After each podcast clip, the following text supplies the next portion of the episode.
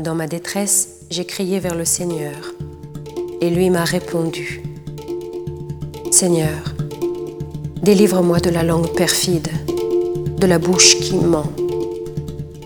Que t'infliger, ô langue perfide, et qu'ajouter encore La flèche meurtrière du guerrier et la braise des genêts. Malheur à moi, je dois vivre en exil et camper dans un désert.